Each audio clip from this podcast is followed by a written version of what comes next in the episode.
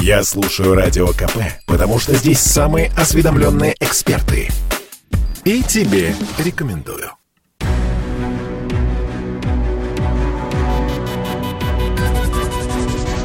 Антиковид. Проект радио «Комсомольская правда» о коронавирусе и вакцинации. Здравствуйте, друзья! В эфире «Антиковид». Меня зовут Мария Баченина. Традиционно этот час вместе со мной ведет медицинский журналист «Комсомольской правды» Анна Добрюха. Аня, приветствую тебя. А, здравствуй, Маша. Приветствую тебя, наших слушателей и нашего эксперта. Да, мы сегодня в гостях принимаем кандидата медицинских наук, выпускник Первого Московского государственного медицинского университета имени Сеченова, ортопед-травматолог, сооснователь кафедры вертебрологии Первого МГМУ имени Сеченова, руководитель направления превентивной медицины медицины ЕМС, основатель фонда поддержки медицинских сотрудников «Герои» Маслиев Кирилл Сергеевич. Кирилл Сергеевич, здравствуйте. Здравствуйте. Ну что, Ань, твой вопрос первый по традиции, слушаем тебя. Спасибо, Маша. Э, Кирилл Сергеевич, хочу начать с одной из самых обсуждаемых сейчас новостей. В среду утром стало известно, что главврачи ведущих российских ковидных больниц написали открытое письмо политикам и артистам, которые выступают открыто против всеобщей вакцинации от коронавируса, либо своими заявлениями тормозят прививочную кампанию. И вот врачи пригласили этих людей на экскурсию в красные зоны и реанимации, чтобы своими глазами увидеть, к каким последствиям приводит ковид. Как вы считаете, насколько действенным будет такое обращение обращение как для самих адресатов, так и для общества, вообще для всех людей, которые медлят с вакцинацией? И какие меры, возможно, нужны еще, на ваш взгляд, помимо уже принятых?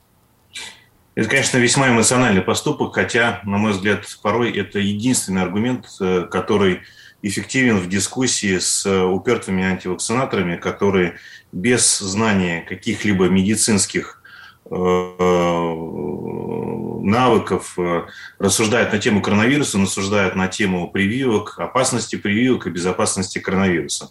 Не подозревая тем самым, обладая достаточно большим, э, большой целевой аудиторией и определенной, э, определенным доверием, они подталкивают людей к неправильному принятию решения, которое порой стоит им просто жизни.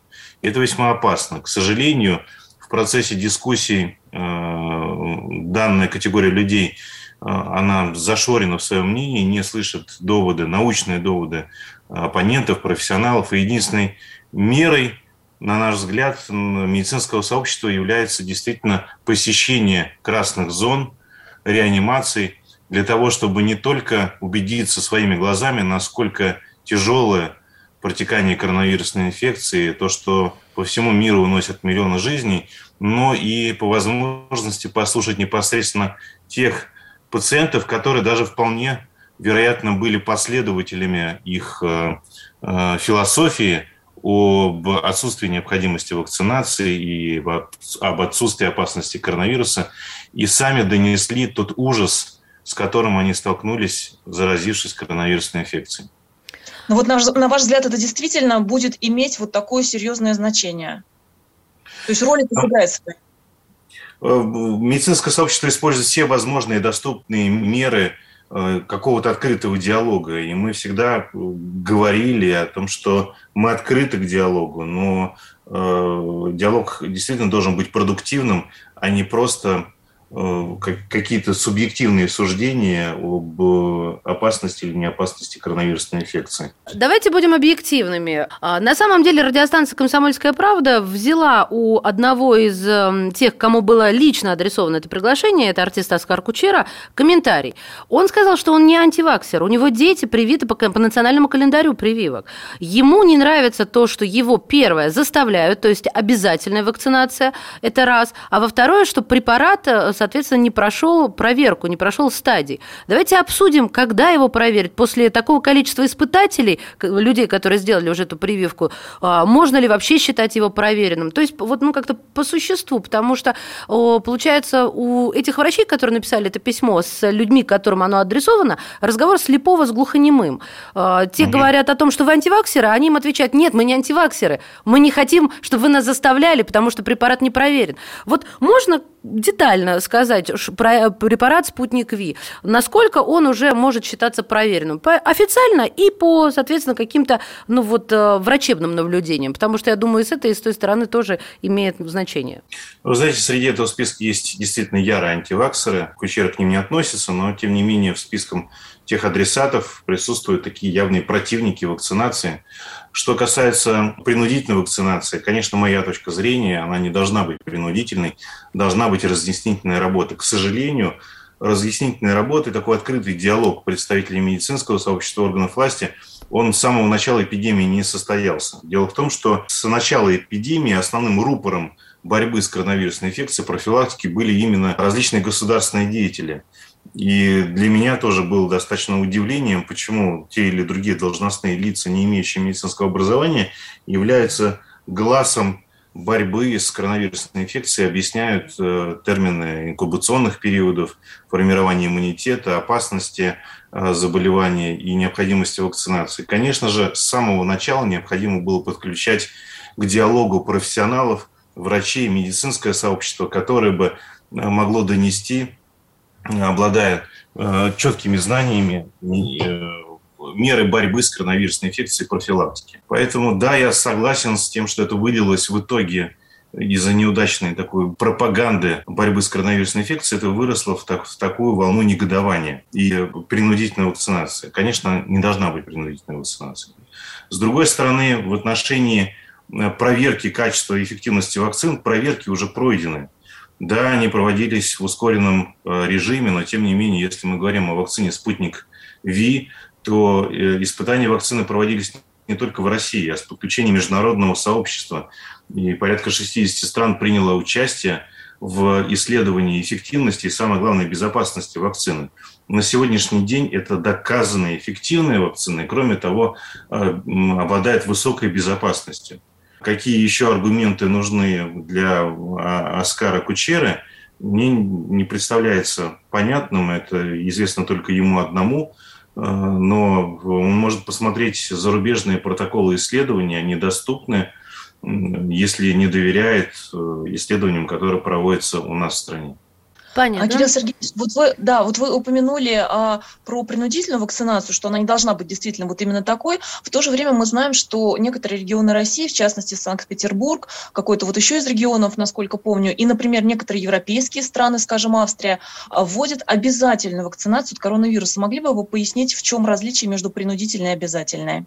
Фактически мы говорим об одном и том же под разными названиями, скорее всего, поскольку те меры, которые принимаются за рубежом, они не э, позволяют посещать места общего пользования без э, предварительно пройденной вакцинации. Принудительная вакцинация э, по названию, вам, журналистам, виднее, она носит более такой угрожающий, устрашающий характер и, и фактически рисует в голове воображение, что человека заставляет обязательно прийти и вакцинироваться в любом случае. Здесь же, конечно, обязательная вакцинация не носит характер того, что приезжают домой и, вопреки твоему мнению, принудительно делают вакцинацию, просто запрещают доступ к общественным местам и к перемещению, скажем, к различным ави авиаперемещениям. В этом основное отличие. Но об, об, обе меры носят весьма крайне ограничительный характер. Ты не можешь посещать, скажем, места общественного пользования, рестораны, кинотеатры, э, спортивные массовые мероприятия без того, как ты вакцинирован. Принудительно это все-таки ты, даже сидя дома, ты должен быть вакцинирован. На мой взгляд, это в этом отличие. Вы знаете, вот тут еще возникает вопрос, в частности, у наших читателей, когда говорят про обязательную вакцинацию для определенных категорий работников, да, как вот у нас до этого уже там и Москва, и многие регионы ввели, там понятно, что в качестве рычага воздействия это работодатель, да, то есть могут отстранить от работы без сохранения зарплаты, если человек не привит. Но когда, например, ввели обязательную для пенсионеров, не работающих, то у людей возникает вопрос, как будут обеспечивать вот эту обязательность, если пенсионер, ну вот он сидит дома и сидит, ну что ему сделают, каким образом обеспечить обеспечит эту обязательность, как на ваш взгляд? Здесь, опять же, мы возвращаемся к тем мерам, которые предпринимались еще в 2020 году, это посещение массовых мероприятий. Вы помните, что людям старше 60 или 65 лет без QR-кода невозможно было купить, официально купить билеты, скажем, в театр. И ряд регионов также вводил посещение торговых центров тоже по QR-кодам. То есть, э, конечно, работодатели не контролируют, но тем не менее посещение массовых мест будет, скорее всего, контролироваться в том или другом регионе по сертификату. Ну, то есть для пенсионеров это главным образом в качестве меры воздействия будут вот такие достаточно серьезные ограничения в общественной жизни, да? Скорее всего, да. Кирилл Сергеевич, я, чтобы, наверное, а, закрыть э, вот э, эту главу да, нашего обсуждения, все-таки хочу уточнить, а то э, кто-то, может быть, недослышал или недопонял. Получается, спутник Ви прошел все испытания официально. Да, спутник, спутник Ви прошел все испытания. Понятно. То есть заявление, что вы хотите меня уколоть непроверенным препаратом, не проходит никаких проверок э, и, собственно, ну, совершенно э, ни о чем ну, получаются. Безапелляционное мнение. Спутник Ви прошел все возможные процедуры проверок, включая, как мы уже с вами отметили, и зарубежные. Именно поэтому сейчас обсуждается возможность признания Всемирной организации здравоохранения вакцины «Спутник Ви». Это не касается вакцин «Эпивак Корона» и «Ковивак». Я напомню, что у нас существует несколько вакцин – «Спутник», и «Спутник Лайт», и «Эпивак Корона», и «Ковивак». Мы с вами же говорим исключительно о вакцине спутнике Ви. Да, да, да. Я это, я это услышала, и здорово, что вы это уточнили. Друзья мои, мы прервемся буквально на несколько мгновений. А, у нас в гостях Кирилл Сергеевич Маслиев, кандидат медицинских наук, выпускник Первого Московского государственного медицинского университета имени Сеченова, ортопед-травматолог, сооснователь кафедры вертебрологии Первого МГМУ имени Сеченова, руководитель направления превентивной медицины ЕМС и основатель фонда поддержки медицинских сотрудников Герои. Это спорт неприкрытый и не скучный. Спорт, в котором есть жизнь. Спорт, который говорит с тобой как друг. Разный, всесторонний, всеобъемлющий. Новый портал о спорте – sportkp.ru О спорте, как о жизни.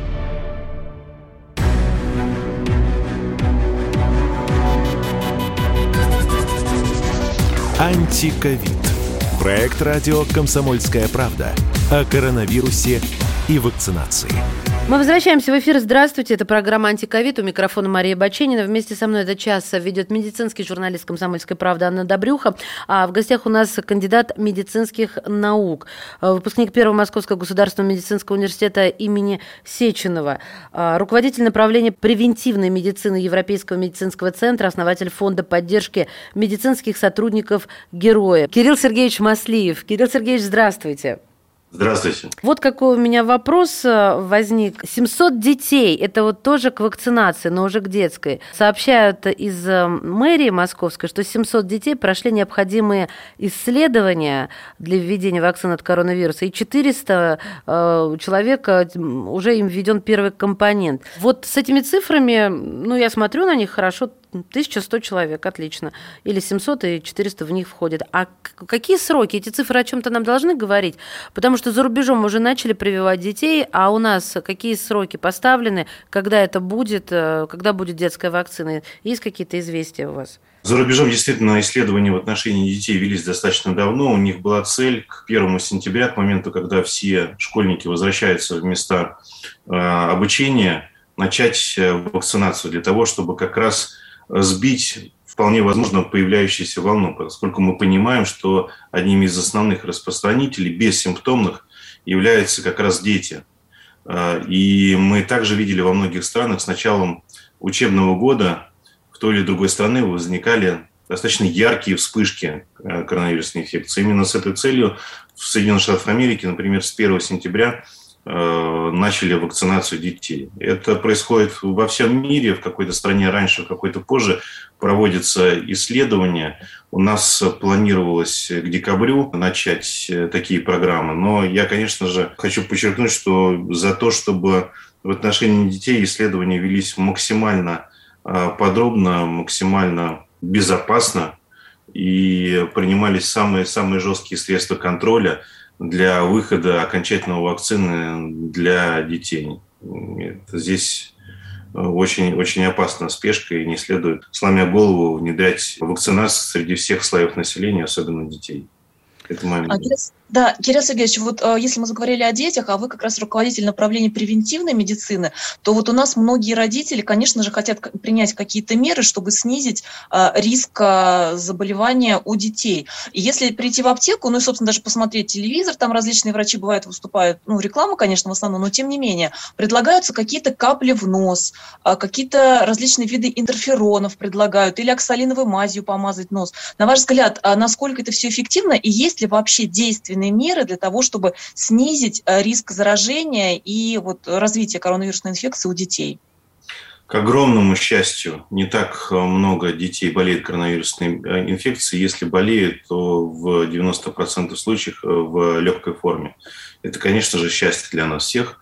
А, с точки зрения мер профилактики, которые можно принять э, в протоколы Минздрава, которые опубликованы не так давно, последние протоколы Минздрава, они отражают применение различных назальных форм интерферона, о которых вы говорили, интерферон а, альфа. Ну и, конечно же, для детей в любом случае, в любом возрасте, даже новорожденных детей, крайне важен витамин D. Витамин D имеет огромную, колоссальную роль для формирования иммунитета и здоровья наших детей. Поэтому любые родители могут добавлять в рацион детей капли э, с витамином D. И есть различные мультивитаминные комплексы для детей разных возрастных э, групп, э, начиная от различных форм в виде конфет, мармелада, которые тоже могут быть полезны. Про оксалиновую мазь эффективности подтверждения нет, да? Масштабных исследований на, на тему оксалиновой мази не существует, хотя даже много врачей все равно в, в осенний период пользуются оксалиновой мазью. Были исследования еще в Советском Союзе, э, показывающие эффективность мази как э, местной защиты носоглотки, но тем не менее Э, таких э, доказательных, серьезных масштабных исследований по оксалиновой мази не проводилось. Ну и тут же не могу не спросить про эхиноцеи, вот различные такие так называемые природные, естественные иммуностимуляторы. По ним какие-то данные есть? Э, вы знаете, проблема доказательной медицины, она, конечно, очень важна, но проблема в том, что не все могут позволить себе проводить масштабные исследования. Мы понимаем, что это стоит достаточно большое количество денег. Я приведу один из примеров.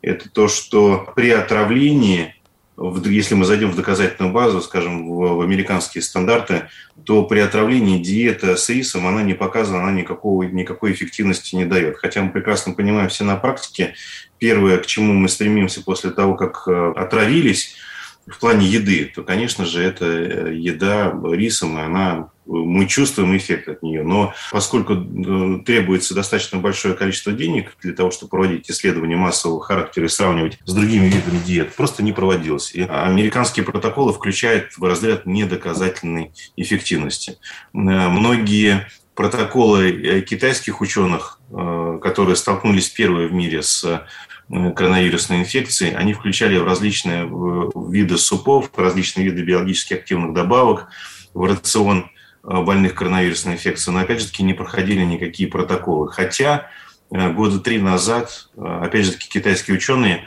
получили Нобелевскую премию по медицине за лекарственные препараты на основе трав для лечения малярии. Поэтому это все весьма относительно. Конечно, какие-то адаптогены они будут оказывать положительный эффект. Говорить о том, что они уберегут от э, заражения коронавирусной инфекцией не стоит, но тем не менее точно они хуже не сделают и улучшат состояние готовности организма к столкновению с тем или другим вирусом. Вот какой у меня вопрос, э, Кирилл Сергеевич. Прошла информация, что чтобы была гарантия после перенесенного заболевания, а, то есть что человек выздоровел, у него взяли тест, и вроде он как отрицательный. Так вот, говорят, что надо сдавать ПЦР два раза с интервалом, например, дня в три. А еще один путь предлагают, когда ПЦР в носоглотке окончательно стал отрицательным, проверить ПЦР ПЦР в крови. И это будет, мол, дополнительной гарантией, что коронавируса в организме уже нет. Кроме того, желательно даже проверить уровень антител. Я угу. вот хотела спросить, действительно одного раза недостаточно? То есть получается, что вот до сегодняшнего дня большинство тех, кого выписали, ходили, возможно, больными? Вы знаете, слава богу, мы не живем в Китае, который в свое время, полгода назад, всех прилетающих э, в аэропорт внедрялись такие меры, они потом были отменены. Это исследование коронавируса путем забора анализов из прямой кишки. И, конечно, коронавирус настолько неизученный, что внедряются совершенно абсолютно нелогичные методы, как экологичные методы. Говоря о ПЦР-тестировании, существует возможность как ложноположительного теста, то есть человек не является носителем коронавируса, он им не болеет, но тест может показать наличие коронавируса. Такие случаи есть. Также есть и случаи ложно-отрицательного результата теста коронавирусной инфекции, когда производят забор материала, ПЦР-мазок, и он показывает э, отсутствие коронавируса, хотя на самом деле человек болеет коронавирусной инфекцией. Это связано с несколькими причинами, но тем не менее такие варианты существуют. Именно поэтому предпринимается неоднократное тестирование, а тестирование в течение э, нескольких раз с определенным интервалом. И это, да, это оправдано для того, чтобы быть уверенным на 100%, что человек не является носителем коронавирусной инфекции. Тем более с приходом дельта-штамма мы знаем, что дельта-штамм крайне трансмиссивный. А сейчас он преобладает э, во всем мире, является основным штаммом коронавируса. Он распространяется достаточно быстро. И один человек может заразить до шести человек, в отличие от первого штамма, когда один человек в среднем заражал только трех. А, и вот мы поговорили про а, профилактику, про диагностику, и э, хочу перейти к лечению. Наверное, я успею задать вопрос, да, только Маша, и ответ мы уже услышим да. в следующей части программы. А, недавно Минздрав очередной раз обновил методические рекомендации по лечению коронавирусной инфекции. И, э, Кирилл Сергеевич, хочет спросить вас, как авторитетного врача, что, на ваш взгляд, там принципиально нового, такого важного появилось как для врачей ваших коллег, так и для пациентов. Вот об этом мы вас попросим рассказать, да, Маша, в следующей части программы. А я с удовольствием представлю, кто у нас в гостях. Кандидат медицинских наук, руководитель направления превентивной медицины Европейского медицинского центра, основатель фонда поддержки медицинских сотрудников «Герои» Маслиев Кирилл Сергеевич. Мы вернемся. Каждый мужчина должен построить дом, вырастить сына и настроить приемник на Радио КП. Я слушаю Радио КП и тебе рекомендую.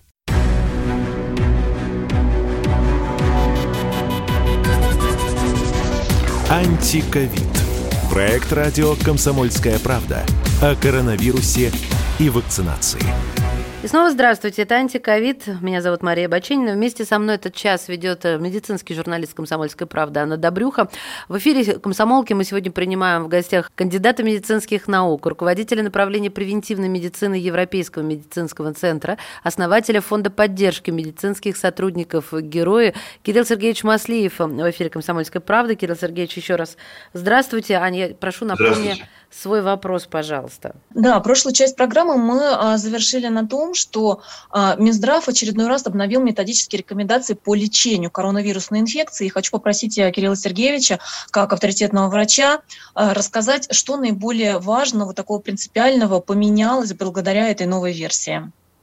Вы знаете, действительно, Минздрав периодически обновляет рекомендации по лечению коронавирусной инфекции. Надо сказать, что последние рекомендации, они крайне подробный и, конечно же, является достаточно такой хорошей помощью для любого врача, который занимается лечебной э, практикой лечением коронавирусной инфекции. Он включает в себя больше 200 страниц подробного описания течения коронавирусной инфекции разных возрастных групп, профилактики и непосредственно лечения. Что основное, э, что радует, это то, что наконец из протоколов убрали антибиотики. Мы достаточно давно обсуждали о том, что антибиотики нельзя принимать при лечении коронавирусной инфекции. Они применяются лишь в том случае, когда существует присоединение вторичной бактериальной флоры, когда по анализам крови видно нарастание уровня лейкоцитов, тогда уже, да, стоит задуматься о назначении антибиотиков. В противном случае они могут только ухудшить течение коронавирусной инфекции. И э, эти как раз рекомендации, они отражены в данном документе. Из э, еще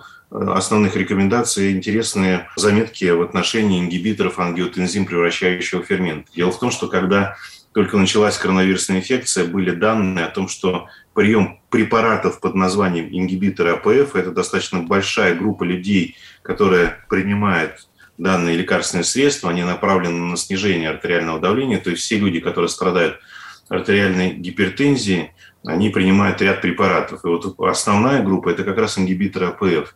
И ряд международных исследований показывало, что прием данных препаратов противопоказан, потому что он может существенно ухудшить течение коронавирусной инфекции вплоть до попадания человека в реанимационное отделение, поскольку усиливает проникновение в клетки вируса. Позже э, многие исследования по всему миру они подтвердили, что данные препараты являются не только безопасными, но и более того рекомендуются э, для приема тем людям, которых, у которых есть гипертоническая болезнь. Это весьма важное замечание. Есть отражение также при необходимости приема препаратов, которые снижают уровень холестерина, потому что Э, на многих исследованиях было показано, что вот это воспаление, которое формируется в сосудах нашего организма, оно э, связано с нарушениями э, микроциркуляции в сосудах, с нарушениями, связанными в системе коагуляции, так называемое свертывание крови с увеличением риска образования тромбов и увеличением отложения холестерина. И было показано, что прием таких таких препаратов, которые снижают холестерин, у пациентов, особенно с повышенным уровнем холестерина, они значительно улучшают их состояние и тоже необходимы, обладают отчасти даже функцией повышения иммунитета. Поэтому, да, этот протокол очень важен, э, и он, э, конечно же, должен дойти до всех медицинских специалистов, которые занимаются лечением коронавирусной инфекции. А, Кирилл Сергеевич, вот это очень важный момент. А, вы упомянули про статины, потому что у нас, а, как известно, часть людей, ну и вообще, так скажем, недолюбливает эти препараты, плюс любят устраивать так называемые лекарственные каникулы, да, то есть давайте-ка мы сделаем передышку в их приеме. То есть мы должны подчеркнуть, да, что с учетом пандемии, эпидемии коронавирусной инфекции прием статинов приобретает, возможно, особенную важность, так? Да, вы абсолютно правы. Конечно же, в обычной жизни мы сейчас более избирательно подходим к назначению статинов. Статины – это сильные препараты, тем более препараты, которые необходимо принимать всю жизнь. Э, и так или иначе эти препараты обладают рядом побочных эффектов. И при назначении статинов нужно соизмерять риски побочных эффектов и необходимости снижения уровня холестерина. При небольшом повышении которого не стоит сразу бежать и назначать э, пациенту пожизненный прием статинов. Нет, мы сейчас понимаем, что холестерин – это очень важная молекула для нашего организма. Из нее синтезируются основные наши гормоны, поэтому он а, крайне важен. И всегда мы смотрим на совокупность различных показателей. Это уровень гомоцистеина, такой опасной аминокислоты, которая повреждает наши сосуды, и как раз на эти повреждения откладывается либо холестерин, либо тромбы, и образуются, либо тромбоциты, и образуются тромбы. Это показатели так называемого окисленного холестерина, холестерина низкой плотности, который является крайне опасным. Просто холестерин, повышение его не всегда опасно. Но во время коронавирусной инфекции все меняется. И даже незначительно повышенный уровень сахара, даже незначительно повышенный уровень холестерина является крайне опасным, потому что сосуды страдают, и организм находится на, на, буквально на передовой войны. Он атакуется ежеминутно опасными молекулами которые, и продуктами, которые образуются от внедрения вируса. И даже при незначительном повышении холестерина он будет атаковать сосуды, пытаясь залатать те повреждения, это приведет к весьма плачевным последствиям. Поэтому даже при незначительном подъеме холестерина э, необходимо принимать препараты, направленные на его снижение. А, спасибо вам большое вот за эти разъяснения. Хочу обратить на них внимание наших слушателей, поскольку мы знаем, да, что или диагностировано, или не диагностировано, но у значительной, огромной части наших, нашего населения уже старше 40 лет есть какие-либо проблемы сердечно-сосудистой системы, поэтому, пожалуйста, обратите вот на это внимание. И, Кирилл Сергеевич, а, еще, наверное, последний вопрос а, по теме лечения. У нас запланировано, чтобы, так сказать, уже ее завершить. Да. В некоторых региональных ковидных больницах нашим корреспондентам сообщали, если человек не привит, ковид, а имеет поддельный сертификат о вакцинации, то об этом обязательно нужно предупреждать врачей, потому что, как там говорили, протоколы лечения для привитых и непривитых разные. Вот могли бы пояснить, насколько вообще это правдоподобно звучит и с медицинской точки зрения оправданы ли разные подходы к лечению непривитых и привитых, которым потребовалась госпитализация? Очень хороший вопрос. Знаете, давайте начнем с того, что да, существуют определенные стандарты лечения протокола. Но коронавирусная инфекция, она весьма коварная, и в каждом случае применяется свой индивидуальный протокол. Один протокол он не подходит для другого пациента. Все те, кто переболели коронавирусной инфекцией, они прекрасно понимают, что коронавирус бьет по самому слабому месту и по самому слабому Э, точки здоровья у каждого конкретного человека. У кого-то могут быть э, нарушения в памяти, у кого-то начинают э, выпадать волосы после перенесенной коронавирусной инфекции с невероятными темпами, у кого-то повышается риск образования тромбов, у кого-то увеличивается сахар и манифестирует сахарный диабет второго типа и так далее, так далее огромное количество патологий, с которыми сталкиваются потом люди. И именно поэтому существует такой термин, как постковидный хвост, который сопровождает людей до полугода и больше. Поэтому всегда самое верное лечение – это лечение индивидуально основанное на показателях крови. Чем отличается человек, который вакцинировался и который не вакцинировался? В большинстве случаев, в подавляющем большинстве случаев у людей, которые вакцинированы, у них вырабатываются иммуноглобулины класса G. Это наша защита в крови, внутри организма, э, которая призвана ликвидировать э, попадающий вирус в организм. Но все зависит, во-первых, от уровня антител, которые образуются и этого самого иммуноглобулина G. Не всегда тот уровень является достаточным для того, чтобы противостоять. У невакцинированных людей, как правило, мы можем применять в первые дни плазму, обогащенную антителами. То есть э, Именно поэтому мы ждали первую волну коронавируса для, для, с точки зрения, ждали плазму людей, которые переболеют, для того, чтобы получить антитела, которые можно будет внедрять людям, которые не вакцинированы, у которых нет антител, и помочь им в борьбе с коронавирусной инфекцией. В случае, если человек вакцинирован, и у него есть уже иммуноглобулины класса G, переливание плазмы ему, конечно, не будет э, показано, будет показаны другие препараты. Но, опять же это все видно по показателям крови. И у человека, который не вакцинирован, как правило, у него отсутствует э, иммуноглобулины класса G. И всегда скажу, что э, не столь важно, вакцинирован человек или не вакцинирован с точки зрения лечения, а важно текущее состояние его организма. И и это как раз мы понимаем по результатам исследований, по результатам, в первую очередь, анализов. Кирилл Сергеевич, а скажите, пожалуйста, э, извини, я, я должна да. просто-напросто а... прервать вас буквально на мгновение. Продолжим в следующем блоке, иначе, и, иначе просто времени не останется. Кандидат медицинских наук, руководитель направления превентивной медицины Европейского медицинского центра, основатель фонда поддержки медицинских сотрудников героя Кирилл Сергеевич Маслиев. Этому миру нужен новый герой – и он у нас есть. Это Эдвард Чесноков. Здравствуйте, друзья! Мы героически продолжаем сражаться с главными угрозами современности. Мы вместе с нашими чиновниками регулярно говорим, что Россия отличается от этого бездуховного Запада тем, что возвращается к традиционным ценностям, хранит их.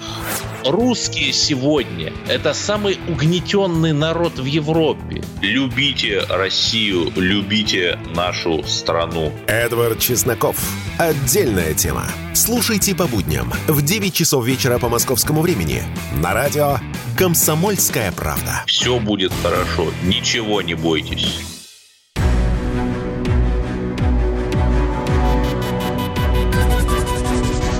Антиковид.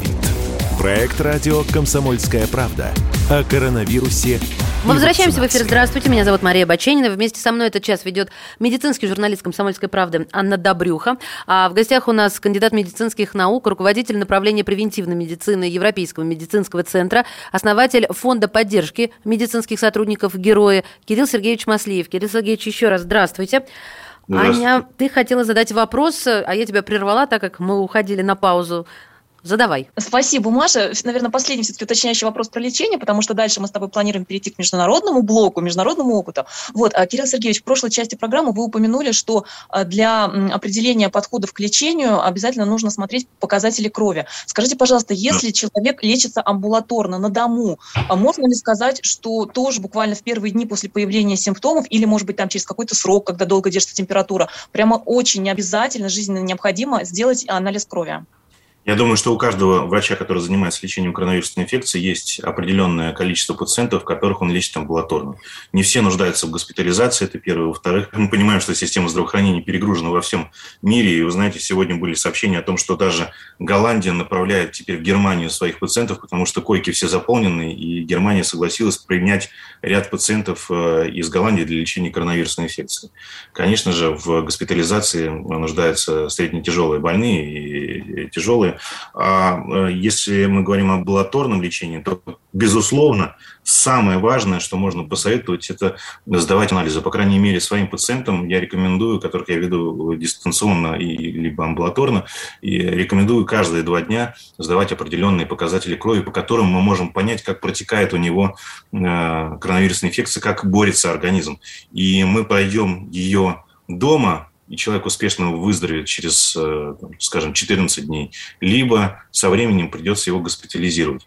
Госпитализация как раз и подразумевает, в чем преимущество госпитализации, основной посыл по необходимости госпитализировать, в том, что человек находится под наблюдением, и просто есть возможность э, буквально каждый день э, осуществлять забор анализов и оценивать состояние больного, помимо других мер, которые оказываются в больнице. Поэтому я могу озвучить тот список анализов, который был бы полезен – и по которым мы смотрим э, динамику коронавирусной инфекции. Это, конечно же, общий анализ крови, это биохимический анализ крови, это уровень С-реактивного белка, белок, который в нашем организме отражает уровень воспаления, насколько оно сильно поражает наш организм. И если в течение, скажем, двух-трех дней мы видим постепенное нарастание С-реактивного белка, мы понимаем, что защитные силы организма не справляются, и болезнь начинает э, завоевывать все больше очаги организма. Это интерлейкины – 6-8 показатели тоже такой активности иммунной системы, когда она слишком активна, и их превышение может говорить о достаточно бурной инфекции, происходящей в организме, и, и активной реакции иммунной системы, которая требует внедрения специальных препаратов, о которых тоже говорится в последних рекомендациях э, Минздрава. Это препараты-блокаторы интерлейкинов, например, это целлюзумаб и другие препараты, о которых на совещаниях с президентом заявляла Голикова.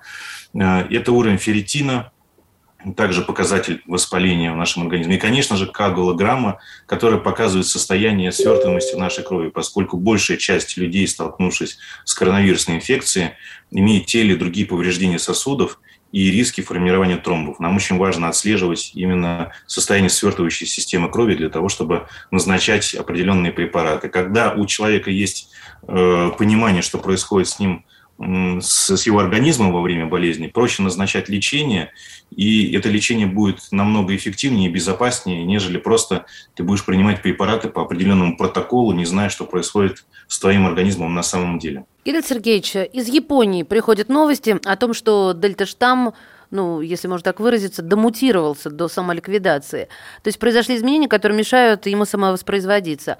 А, и многие обрадовались, значит, постепенно вирус может и во всем мире самоуничтожиться. Насколько это вероятный сценарий, на ваш взгляд? Знаете, в Японии совершенно удивительная ситуация, которую мы, врачи-специалисты, называем японским чудом. И действительно, если мы посмотрим на динамику заболеваемости, то мы видели невероятный всплеск после прохождения Олимпиады в Японию.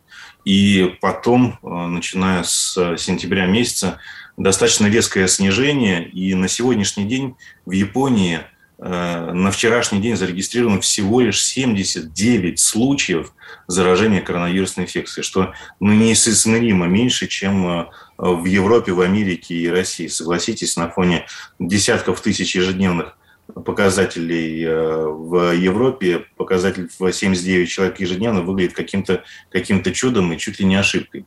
И по количеству смертельных случаев вообще удивительные показатели. За вчерашний день в Японии было зарегистрировано всего два смертельных случаев э, от коронавирусной инфекции. Поэтому действительно такое японское, японское чудо. В чем чем э, это чудо до конца не ясно. Различные теории высказываются на этот счет. Конечно, со временем мы узнаем. И если возможно будет, мы каким-то образом заимствуем этот эффект э, борьбы с коронавирусной инфекцией. Но э, версии основные, которые сейчас циркулируют в медицинском сообществе, три основных. Во-первых, японцы все-таки максимально дисциплинированная нация. Еще до возникновения коронавирусной инфекции можно было увидеть, как на территории Японии немалое количество людей передвигается в общественных местах в масках. И для нас, для многих это казалось каким-то э, чудом и не совсем понятным явлением. А уж с, при, с приходом коронавирусной инфекции, тем более, японцы стали действительно э, и соблюдать социальную дистанцию и, и масочный режим, но Олимпиада внесла определенные коррективы, и это способствовало росту случаев заболевания. Второе, то, о чем вы сказали, это мутация э, штаммов. Любые штаммы мутируют, и дельта-штамм не исключение, и он э, уже претерпел порядка заявлением ряда японских специалистов почти 100 различных мутаций. И один из профессоров э, под именем Энтура Иноя сообщил, что произошли мутации в белке коронавирусом NSP-14 э, под названием А394. Вот такая мутация, которая э, сделала его Э, настолько безопасным, если можно так сказать, он не настолько смертельно опасный и не представляет никакой угрозы. Это одна версия. А другая версия заключается в том, что большинство азиатов и особенно японцы обладают определенной генетической мутацией под названием APA BEC3A, которая мешает проникновению вируса в их организм. Это такая генетическая особенность. И, конечно же, она раз, развита не на 100%, но сочетание масочного режима, дистанции, мутации дельта-штамма э, в белке NSP-14, о котором сказал профессор Антура Инуя, и генетической особенности японцев в АПБЭК-3А, это все вместе вполне возможно привело к такому японскому чуду. По крайней мере, мы можем генетические модификации выяснить по японцам, которые живут не только на территории Японии, но и также и в других э, э, регионах земного шара, в Соединенных Штатах Америки, в Европе, где есть большие агломерации японцев.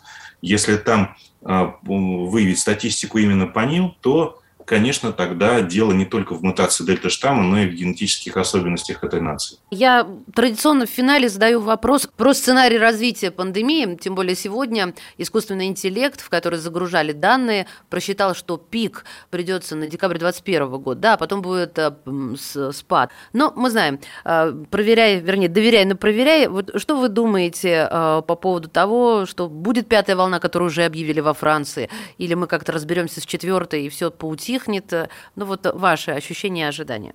Вы знаете, ни один из прогнозов э, на 100% не сбывался. Коррективы вносит коронавирусная инфекция, особенно новые штаммы, которые появляются. Никто не знает, какой следующий штамм возникнет, чем он будет отличаться от предыдущего, насколько будут эффективны вакцины, которые сейчас действуют против какого-то нового штамма. Огромное количество вопросов, которые и вводных, которые могут в любую минуту повлиять на любой прогноз.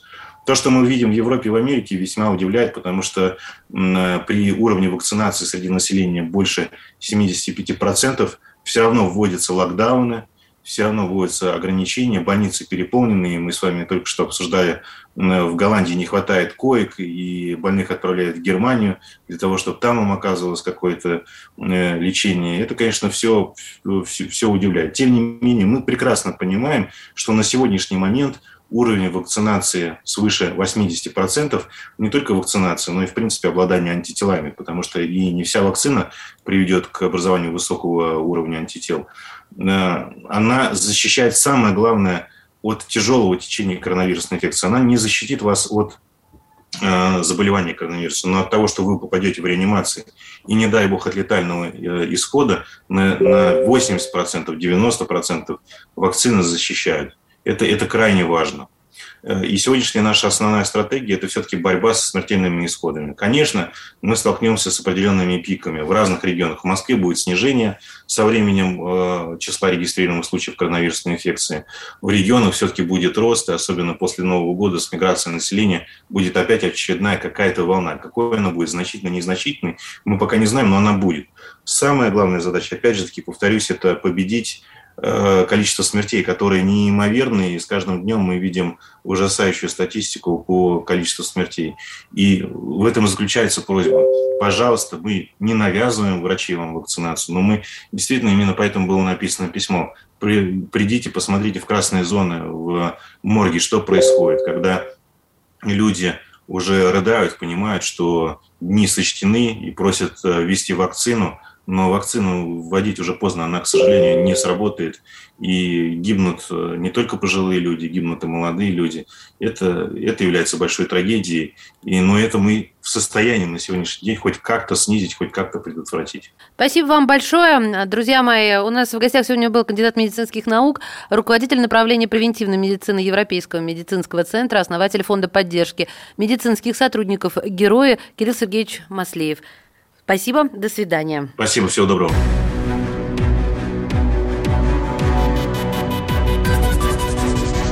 Антиковид. Проект радио «Комсомольская правда» о коронавирусе и вакцинации.